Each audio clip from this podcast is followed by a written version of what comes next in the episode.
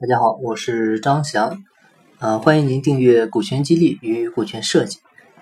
我们看一下当今的中国啊，市场经济呢似乎已经走到尽头，资本经济呢正在大步走来。而资本经济最大的魅力就在于它能以股权为杠杆，撬动整个经济运转起来。所以到最后，不会玩股权的企业呢，最终很可能会被股权玩死。今天呢，我们就来看看中国四大名著里面的《西游记》。啊，其实就是一个典型的股权激励成功的案例。首先，第一点，它的定位非常精准，目标一致，是什么？就是西天取经。啊，唐僧一开始就定位十分明确，去西天取经。为了这个目标呢，唐朝皇帝和观世音菩萨都对唐僧进行充分的授权，并且也是给予了大力的支持。啊，这样唐僧师徒呢一路西行，才能有了一个合法的通关凭证。没有通关障碍，我们可以把唐僧定位成是西天取经的公司，呃，他得到了，呃，得到了观世音菩萨啊这样的一个超级猎头的一个大力支持，这样呢，通过有效的资源整合，形成了一个超级合伙人团队。第二点就是股权激励的实施，肯定是关注核心大股东，唐僧他无疑是取经团队的核心大股东兼 CEO。啊，不是孙悟空哈，这个别搞错了。唐僧的意志坚韧不拔，呃，不畏艰险，遵守戒律。可以说，没有唐僧的话，就没有西天取经。尽管他不会腾云驾雾啊，看上去又很无能，但是呢，他具备很多出众的才能，比如驾驭群雄啊，审时度势，借力打力，合纵连横等等吧。而且呢，他还。还能掌握使他脱离草根啊，及时提升层次的一个政治资源，所以唐僧其实是一个很精明的人。第三点呢，就是股权激励啊，它必须是建立命运共同体。西天取经成功之后啊，你看孙悟空做了斗战胜佛啊，猪八戒做了净坛使者，沙僧做了金身罗汉啊，白龙马成了八部天龙。也就是说，西天取经不仅可以解除对四个徒弟的刑罚啊，而且呢还可以改变他们的命运。这对当年呼风唤雨的四个徒弟来说也是非常非常诱人的一个远大目标啊。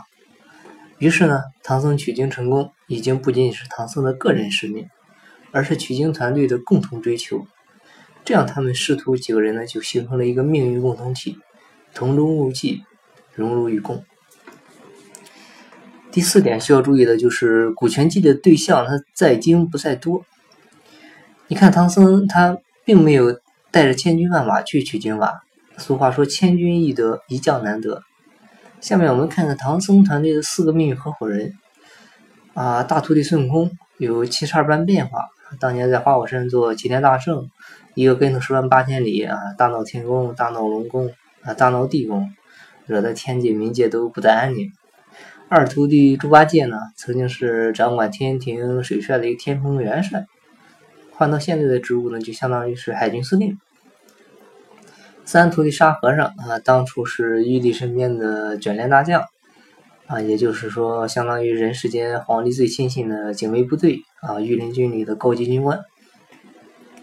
四徒弟啊，也就是驮着唐僧走到西天的白龙马，他是西海龙王三太子啊。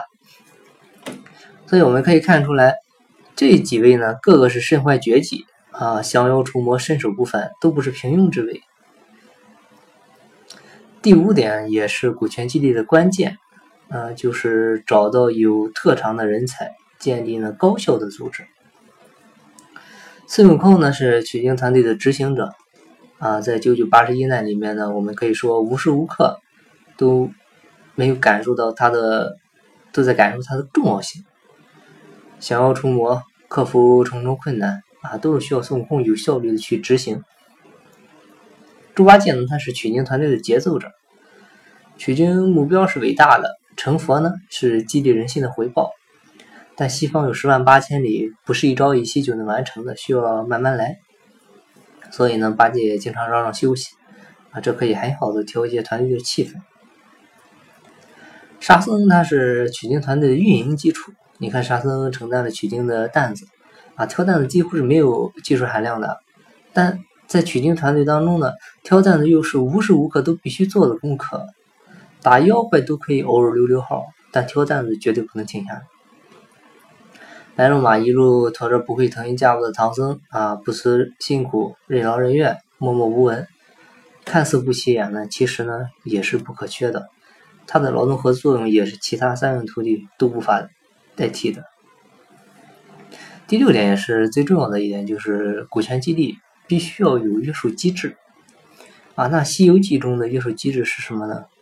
没错，就是紧箍咒啊！我们经常可以看到唐僧念紧箍咒的时候，孙悟空那痛苦的表情啊，十分让人同情啊！你看孙悟空本事那么大，也不得不受制于唐僧的紧箍咒。那这紧箍咒是谁给的？是观世音菩萨给的。也就是说，上级领导部门啊，授予了唐僧管教孙悟空的权利和手段。紧箍咒是什么？实际上是一种组织的力量，一种体制的力量。就算你孙悟空本事再大，一旦你成为了取经团队中的一员，你就要遵守组织纪律，啊，就要听从你师傅的命令。即便他的武艺远不如你，师傅呢尽管会犯错误，但他的权威是不容挑战的。一旦你挑战了师傅的权威，啊，无所不在的体制的力量就会发生作用。紧箍咒一念，孙悟空就算有天大的本事也白搭。所以，这这是股权激励过程中约束机制的重要性，这点一定要注意，设定好约束机制。第七点就是股权激励之后啊，团队就会自动自发的去工作。你看，唐僧经常被妖怪抓取，啊，取经团队呢也经常处于老板不在家的情境。但是呢，四个徒弟呢并没有散伙，而是想尽一切办法，调动一切资源，打妖怪，搬救兵。啊，各种方法都尝试，把一个一个的妖怪降服、自发的工作，并救出了师傅，九九八十一难的一难一难克服之后呢，团队再重新上路。好，最后还是做一下课程预告：八月十八号晚上七点，股权战略管理专家、泰山管理学院马方院长会在微信群分享干股股权激励啊，这也是我们举办的第二十一期线上泰山股权系列微课。两小时时间教您设计一套员工持股激励机制啊，深入分析干股及股权激励的奥秘，给您带来一场超值的听觉盛宴。